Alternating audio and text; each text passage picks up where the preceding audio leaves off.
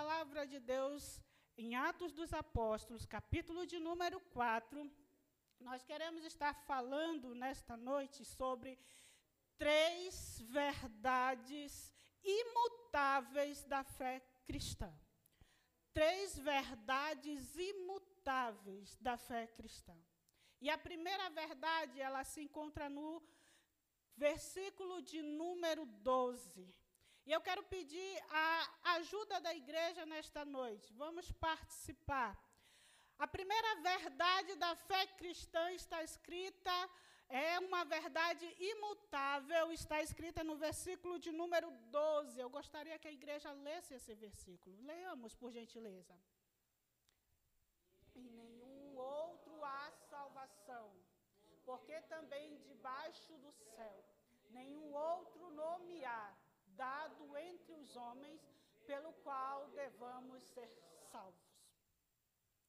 A segunda verdade imutável da fé cristã, encontrada no, no livro de Atos dos Apóstolos, capítulo 4, está escrita no verso 19. Aleluia. E essa verdade diz respeito a quem devemos obedecer. Diz assim a palavra de Deus. Leiamos juntos.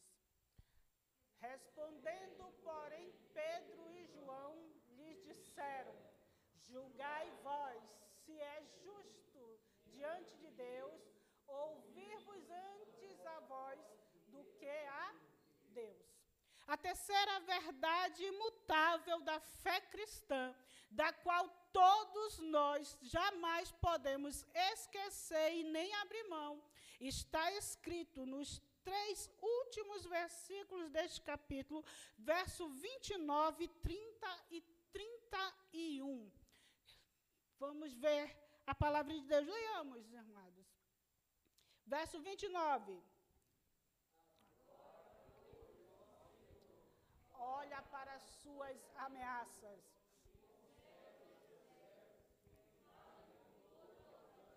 A tua palavra. 30.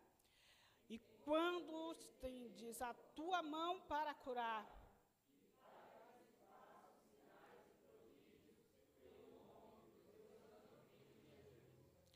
Trinta e um. E tendo orado, moveu-se o lugar em que estavam reunidos, e todos foram cheios do Espírito Santo e anunciavam com ousadia a palavra de Deus. Aleluia. Muito obrigada, podeis tomar assento. Louvado seja Deus. Amém. Amados, em nome de Jesus, Deus tem algo para estar tratando conosco nesta noite. Eu acho maravilhoso esse texto, a palavra do Senhor qual vem nos tratar de um assunto importantíssimo. No contexto de todos esses versículos que nós lemos, está uma situação inusitada, quando os apóstolos Pedro e João são chamados diante do sinédrio para dar explicações sobre o fato ocorrido, fato esse que é notório e conhecido de toda a igreja. Quando está à porta do templo, chamada Formosa, um homem coxo de nascença. E quando Pedro e João vão até aquele lugar para orar, a hora nona, e chegando diante daquele homem, e ele esperançoso, olha para eles como era de costume, porque não lhe restava outra forma de sobrevivência a não ser pedir esmola. E vendo Pedro e João adentrar o templo, ele olha para eles, estende a sua mão com receber alguma coisa. E Pedro, cheio do Espírito Santo, olha para ele e diz: Olha, nós não temos prata, nós não temos ouro, mas o que temos, isso te damos. Em nome de Jesus, levanta e anda. E diz a palavra de Deus que no mesmo instante os tornozelos daquele homem se firmaram. Ele se pôs de pé e não só de pé, ele saltava, ele começa a caminhar e entra no templo saltando, adorando e glorificando a Deus. Todo o povo atônito, vendo aquilo e conhecendo que há muito tempo aquele homem vivia naquele mesmo lugar, fazendo a mesma coisa, pedindo esmolas, ninguém podia negar o grande feito que havia acontecido. O povo glorificava, dizendo: algo diferente aconteceu entre nós. Deus visitou o seu povo, Deus está aqui. Ele não dava para negar aquele milagre. Mas é incrível que, mesmo quando a gente opera algo de bom, incomoda algumas pessoas. Mas agora Pedro e João são chamados diante do sinédrio para dar explicações sobre aquele fato. Para dar explicações. E diz aqui o capítulo 4 que lançaram mão deles, levaram até o sinédrio e perguntaram a eles em nome de quem? Com que autoridade vocês fazem estas coisas? E é muito maravilhoso, irmãos, quando alguém dá o, o, momento para que a gente venha falar da palavra de Deus. Era só o que Pedro precisava. Era que alguém fizesse essa pergunta. Oh, pergunta boa. Em nome de quem e com que autoridade tu fazes estas coisas? O momento perfeito para começar a falar de Jesus. Aí Pedro vem e começa a dizer: Olha, em nome de quem? Vocês lembram de Jesus? Lembra de Jesus? O Nazareno, aquele a quem vocês crucificaram, é em nome dele que este agora goza de perfeita saúde. Ele começa a falar ousadamente o nome do Senhor Jesus e começa a relembrá-lo de muitas coisas. E agora eles vêm em conselho e diz o que vamos fazer para que esses homens parem de falar nessa nova doutrina de ressurreição de mortos, de falar em nome desse Jesus. E começaram a ameaçá-los. Aleluia. Começa a ameaçá-los. Oh Deus, o versículo 7 diz assim: Pondo-os no meio, perguntaram: Com que poder ou em nome de quem fazes isto? E Pedro, cheio do Espírito Santo, disse-lhe, principais do povo, e vós, anciões de Israel, visto que hoje somos interrogados acerca do benefício feito a um homem enfermo e do modo como foi curado, seja conhecido de vós e todo o povo de Israel que em nome de Jesus Cristo, o Nazareno, aquele a quem vós crucificastes e a quem Deus ressuscitou dentre os mortos, em nome desse é que este foi curado. Aleluia e goza perfeita saúde. Ele é a pedra que foi rejeitada por vós e os edificadores, o qual foi posta por cabeça de esquina. Aí vem o versículo 12: E em nenhum outro nome há salvação, porque também debaixo do céu nenhum outro nome há dentre os homens pelo qual havemos de ser salvos. Aleluia. Nenhum outro nome há. E essa é a primeira verdade imutável da fé cristã. Não há outro nome pelo qual importa que sejamos salvos, a não ser o nome de Jesus Cristo, o Filho de Deus. A não ser o nome de Jesus Cristo, o Nazareno aquele que diz, o apóstolo Paulo, em, na carta aos Filipenses, aquele que deixou o seu trono de glória, aquele que mesmo sendo Deus, não usurpou ser igual a Deus, mas abriu mão da sua glória, tomando a forma de servo, ele se humilhou a si mesmo e deixou e foi humilhado até a morte, morte de cruz, para que ao seu nome aleluia, diante do nome dele, todo joelho se dobre e toda língua confesse que Jesus Cristo é Senhor, para a glória de Deus, Pai. Não há outro nome pelo qual importa que sejamos salvos. Só que isso, amados, Parece para nós que já aceitamos a fé, para nós que já temos esta convicção, parece algo óbvio. Parece algo óbvio. Mas, irmã Elô, até agora você não contou nenhuma novidade. Porque é claro que eu sei que Jesus é o único caminho para a salvação, senão não estaria aqui. Amém? Não é verdade? É verdade. Graças a Deus por isso. Graças a Deus que eu, que você já tem tido esse encontro com Cristo e já tem reconhecido Jesus como único e suficiente Salvador. Só que me chama muita atenção, amados, mesmo com a palavra de Deus de forma tão explícita, dizendo sem nenhum rodeio que não há outro nome pelo qual importa que sejamos salvos ainda existe milhares e milhares de pessoas que se dobram diante de outros deuses e que não reconhecem o nome de Jesus. E, portanto, para isso, nós devemos ter uma certeza: o trabalho da igreja não terminou, não parou. Nós precisamos continuar anunciando a Jesus Cristo. Nós precisamos continuar anunciando o Cristo Redentor Salvador. Sabe por quê? Porque tem muita gente que parece que conhece Jesus, mas ainda não conhece. Parece que viu Jesus, mas não viu. Sabe por quê? Porque essas mesmas pessoas que interrogaram a Pedro e a João, eles conheceram Jesus. Eles viram Jesus.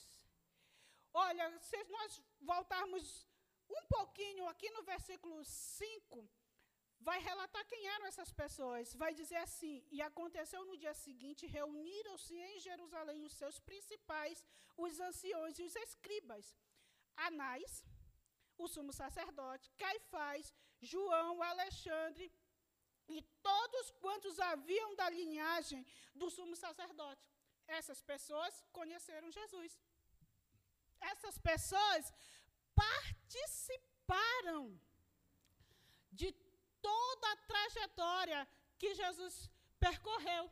Foram eles que incitaram o povo lá no meio da multidão, quando foi apresentado à multidão Jesus e Barrabás, foram eles que disseram: Barrabás. E aí o povo se alvoraçou e começa a gritar: Barrabás, solta Barrabás. E com esse, o que, é que a gente faz?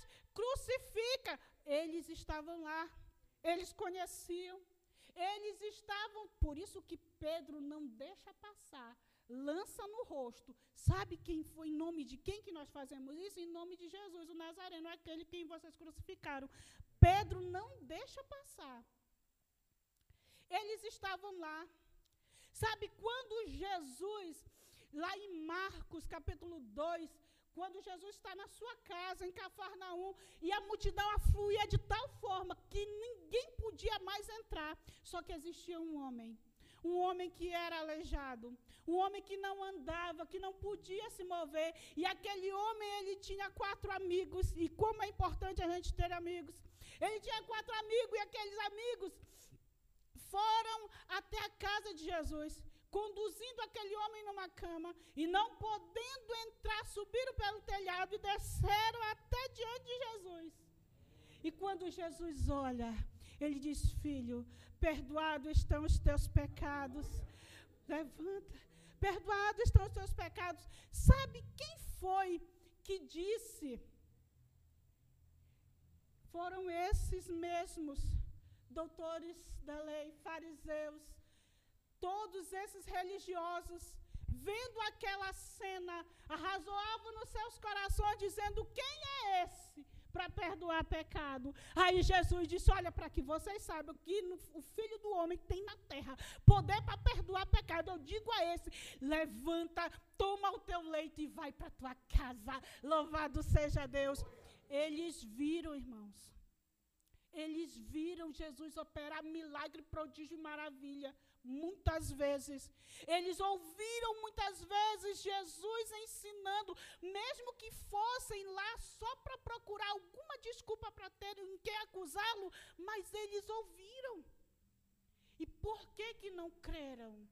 Porque no seu coração estava uma pedra chamada incredulidade. No seu coração havia uma barreira chamada tradição. E para não largar a tradição, para não largar os benefícios que a tradução, que a tradição trazia, eles preferiram a incredulidade. Eles preferiram fechar o seu coração para Deus e ficar com os seus costumes. Eles viram e não creram.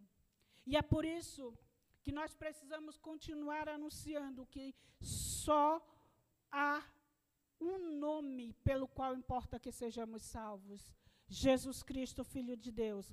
Porque ainda existe muitas pessoas achando que conhecem a Jesus. Achando que conhecem o caminho da salvação, mas ainda não conhecem a Jesus. Eu quero dizer algo nesta noite. A primeira verdade é essa: em nenhum outro nome há salvação, a não ser no nome de Jesus.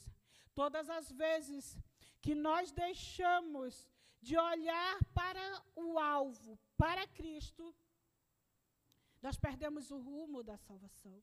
Não há salvação em outro. Não podemos nos apegar aos nossos atos, por mais caridoso, bondoso que alguém seja. Por mais que ele, mais que a pessoa se esforce. Não estou dizendo eu que não é importante que nós tenhamos uma vida, porque até porque como cristãos nós temos obrigação de termos uma vida exemplar. Só que nós precisamos entrar primeiro pela porta, e a porta é Cristo.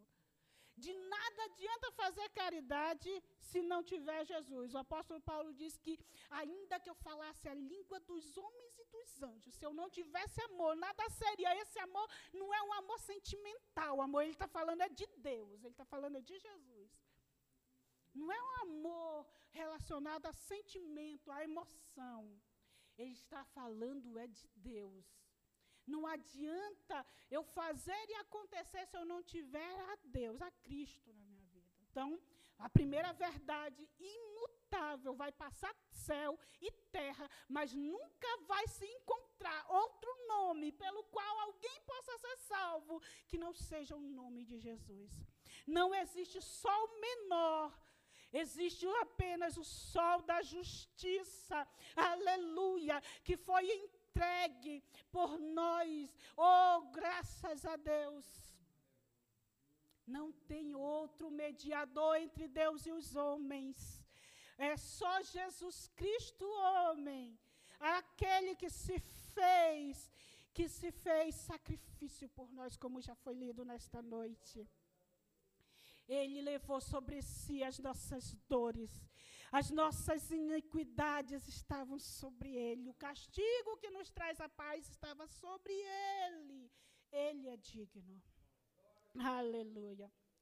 A segunda verdade imutável da palavra de Deus, da fé cristã, é que mais importa obedecer a Deus do que aos homens, independente do lugar, independente da situação, Independente de como, onde ou como você estiver, mas importa obedecer a Deus. Agora, depois de formar aquele concílio, ele diz: o que é que vamos fazer a esses homens? Se nós mandarmos prendê-lo ou se matarmos, fizermos algo contra eles, o povo vai se voltar contra nós, porque o milagre era tão grande, irmão. O prodígio operado era tão maravilhoso que não tinha como negar. Ele disse: se nós tom, tomarmos mão desse povo, a população vai se voltar contra nós. Então, o que vamos fazer? Vamos ameaçá-los para que eles não falem mais no nome de Jesus. Eles não falem mais nesse nome. Aí, chamando-os em particular, os ameaçaram grandemente. Aí Pedro vai e diz: Olha, julguem vocês mesmos. O que é mais importante? É obedecer a Deus ou aos homens? A segunda verdade imutável da fé cristã é que mais importa obedecer a Deus do que os homens. Não importa a situação. E olha, irmãos, que por diversas vezes e diversas situações diferentes nós somos levados de maneira muito sutil a negar o nome de Jesus. Você já observou? Isso pode acontecer com mais frequência do que a gente imagina. Isso pode acontecer na escola, faculdade, no trabalho. Isso acontece de maneira muito sutil. Nem sempre alguém vai tentar fazer você negar o nome de Jesus com uma arma na sua cabeça. Nem sempre. Pode até acontecer. Mas nem sempre vai ser assim. Muitas vezes nós negamos o nome de Jesus de forma sutil. Passa despercebido. Mas é algo que nós não podemos esquecer. Que independente de onde a gente esteja, e independente daquilo que esteja em troca, você jamais pode deixar de obedecer a Deus para obedecer os homens. Aleluia. Isso não vai mudar, irmãos. A palavra do Senhor diz: Passo os céus e a terra, mas as minhas palavras não passarão. Pode vir decreto, pode vir mudanças. Já tantas e tantas mudanças têm ocorrido no meio da igreja. Tantas inovações têm surgido e sendo colocadas no meio da igreja. É claro que a igreja dos dias atuais, ela não pode ter o mesmo comportamento não, em algumas coisas da igreja de 100 anos atrás, mais de 100 anos atrás, nossos pais na fé. Muitas coisas mudaram. Nós precisamos sim nos atualizar, mas nunca mudar a essência. Nunca mudar a essência. A essência da igreja está em servir ao Senhor e obedecer a sua voz. Nunca mudar a essência. Crente é crente em qualquer lugar, irmão. E sabe, eu não sei se já aconteceu com alguém aqui. Você já se encontrou em um lugar onde ninguém te conhece, ninguém te conhece, você vai a primeira vez ali, você não conhece ninguém, ninguém te conhece, de repente alguém olha para você e diz assim, você é crente, não é? Você é crente, você é evangélico, não é? Porque você tem a marca de Cristo na tua vida, irmão. Crente não se esconde, amado. Por mais que, as, que alguém tente, crente não se esconde. Você tem a marca de Cristo na sua vida. E mais importa obedecer a Deus do que aos homens. Mais importa obedecer a Deus do que aos homens. A terceira verdade imutável dessa palavra, imutável da fé cristã, da qual nós não podemos esquecer nem abrir mão, está nos últimos três versículos, 29, 30 e 31. E que verdade é essa? Que uma igreja unida em oração é invencível. Aleluia.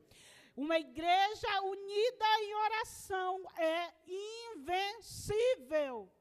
Não há quem possa derrotar a igreja do Senhor. Diz a palavra do Senhor que Pedro, ouvindo as ameaças daqueles homens, e eram autoridades, irmãos, ouvindo as suas ameaças, ele responde da forma como já foi lido. Mais importa obedecer a Deus do que aos homens. E agora eles não podendo fazer nada naquele momento, deixaram ir. Eles chegam até aonde estava reunida a igreja e contaram tudo o que aconteceu. E agora o que, que a igreja faz? A igreja se reúne em oração. A igreja ela não se abala. A igreja ela não vai contra a ameaça daqueles homens dizendo não e agora nós podemos morrer, nós podemos perecer. Então, se ninguém quer que a gente fale nesse nome, vamos parar. Não, pelo contrário. Eles se reúnem em oração, levantam a sua voz ao céu e faz uma oração de concordância. E olha que maravilhosa essa oração. O verso 26 diz: Levantaram-se os reis, Oh, eu vou ler um pouco antes.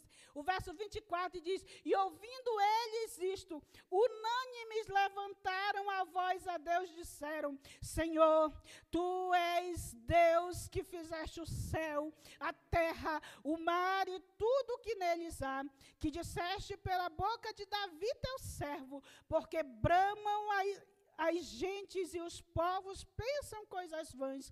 Levantaram-se os reis da terra e os principais se ajuntaram a uma contra o Senhor, contra o seu ungido, porque verdadeiramente contra o teu santo filho Jesus, que tu ungiste, se ajuntaram não só Herodes, mas Pôncio Pilatos com os gentios e os povos de Israel para fazerem tudo o que a tua mão e o teu conselho tinham anteriormente determinado que se, fiz, que se havia de fazer. Agora, pois, ó Senhor, olha para as suas ameaças e concede aos teus servos que falem com ousadia a tua palavra, enquanto estendes as tuas mãos para curar para que se façam sinais e prodígios pelo nome do teu filho Jesus. E tendo orado, moveu-se o lugar em que estavam reunidos e todos foram cheios do Espírito Santo e anunciavam com ousadia a palavra de Deus. Uma vez ameaçados, a, a, a decisão da igreja, a forma da igreja, a reação da igreja foi uma. Unânimes oraram a Deus e apresentaram todas as ameaças que haviam sofrido. Apresentaram todas as queixas e agora pedem algo para o Senhor. Ele diz: agora, Senhor, eles querem que nós não falemos no teu nome. Mas eu quero pedir uma coisa. que possamos pregar com ousadia a tua palavra. Aleluia. Pregar com ousadia a tua palavra. E enquanto pregamos, o teu espírito cure. Que o teu espírito vá curando, vá fazendo sinais, prodígios e maravilhas. Enquanto a igreja prega a palavra, o Espírito do Senhor opera. É por isso que a igreja do Senhor não pode parar. Enquanto o mundo nos ameaça, a gente ora. Enquanto o mundo ameaça a igreja, ela prega. Enquanto a igreja prega, o Senhor opera. O Senhor transforma, o Senhor salva, o Senhor liberta. Enquanto a igreja prega a sua palavra, algo vai acontecer, o lugar treme, nada pode ficar igual porque a palavra de Deus ela tem poder para transformar. Irmão, nós não podemos desistir da palavra. A maior prova de amor que alguém pode dar a outro é quando você vai e prega a palavra de Deus para ele.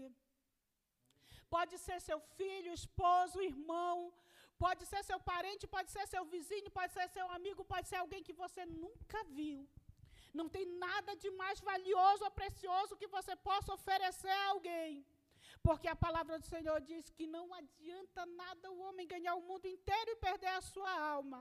O maior valor, algo do maior precioso que você pode oferecer a alguém é a palavra de Deus. E se você ama alguém e quer encontrá-lo lá no céu de glória, se assim você crê que o Senhor já te salvou, redimiu, já te lavou, purificou, e que se o seu nome já está escrito, você quer encontrar essa pessoa lá, leve a palavra de Deus a ele.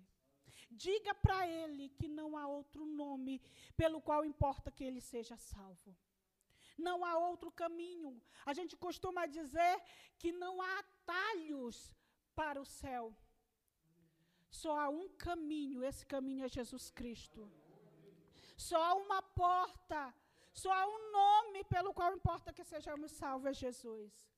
E não importa as ameaças que o mundo faça, a igreja do Senhor vai continuar unida em oração. A igreja do Senhor vai continuar marchando. A igreja do Senhor vai continuar pregando. Quer chova, quer vente, quer doa ou não, quer eles gostem ou não, é o meu dever, é o seu dever levar a palavra de Deus. É o mínimo que nós podemos fazer diante de tão grande amor que foi derramado por nós na cruz. Levar a palavra de Deus, irmãos, é uma grande responsabilidade. É uma grande responsabilidade. Em todas as situações. Não é só aqui, no púlpito, mas em qualquer lugar. Se prega de duas formas. Se prega a palavra de Deus, sim, através da palavra propriamente dita, do discurso, da leitura. Se fala de Deus para alguém. Mas tem uma pregação que excede qualquer palavra, que é um bom testemunho de cristão. Essa pregação excede qualquer palavra. Essa pregação transforma a vida pelo exemplo. E muitas pessoas que ainda não conhecem Jesus podem, através das, da tua vida e do teu testemunho, conhecer a Jesus como Salvador. Lembremos sempre que nós somos sal da terra, que somos luz do mundo e que luz não se esconde, mais que a gente que alguém queira. Mesmo que seja uma luz pequenininha, uma vela, um palitinho de fósforo no meio de uma escuridão faz diferença. Você é luz. E que a luz de Deus possa brilhar e resplandecer através da sua vida. Não tem mais ameaças que possam vir estar sobre a sua vida. Pense que Deus nos chamou, me chamou e te chamou para anunciar as verdades da palavra de Deus. E essas verdades são imutáveis. Ela não vai, a palavra de Deus não vai se adequar à modernidade, ao mundo. Ela não vai se adequar. A palavra de Deus é imutável infalível. E como já foi mencionado diversas vezes hoje, não há outro nome pelo qual importa que sejamos salvos. Não há Pedro, não há João, não há Maria, não, há, não é Paulo. Para nós, Malaquias escreveu para vós, nascerá o sol da justiça, só existe o sol, Senhor Jesus Cristo. Não tem sol menor. Não há nenhum outro nome pelo qual importa que sejamos salvos. Só Jesus é o caminho para encontrarmos a salvação em Deus. Que o Senhor nos abençoe, que o Senhor nos guarde, que o Senhor nos encoraje para pregarmos a Sua palavra, para sairmos do comodismo, da monotonia, para sairmos muitas vezes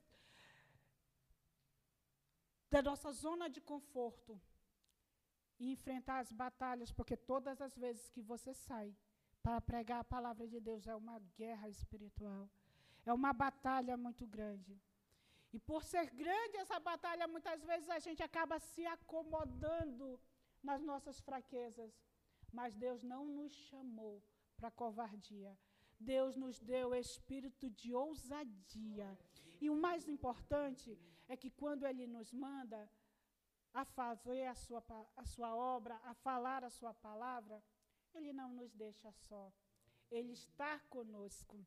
Ele vai à nossa frente. Ele dá a palavra no abrir e fechar da nossa boca. Então não tema. Faça aquilo que o Senhor te chamou para fazer. Eu quero agradecer essa rica oportunidade. Que o Senhor nos abençoe, que Ele nos guarde no seu amor para sempre. Amém.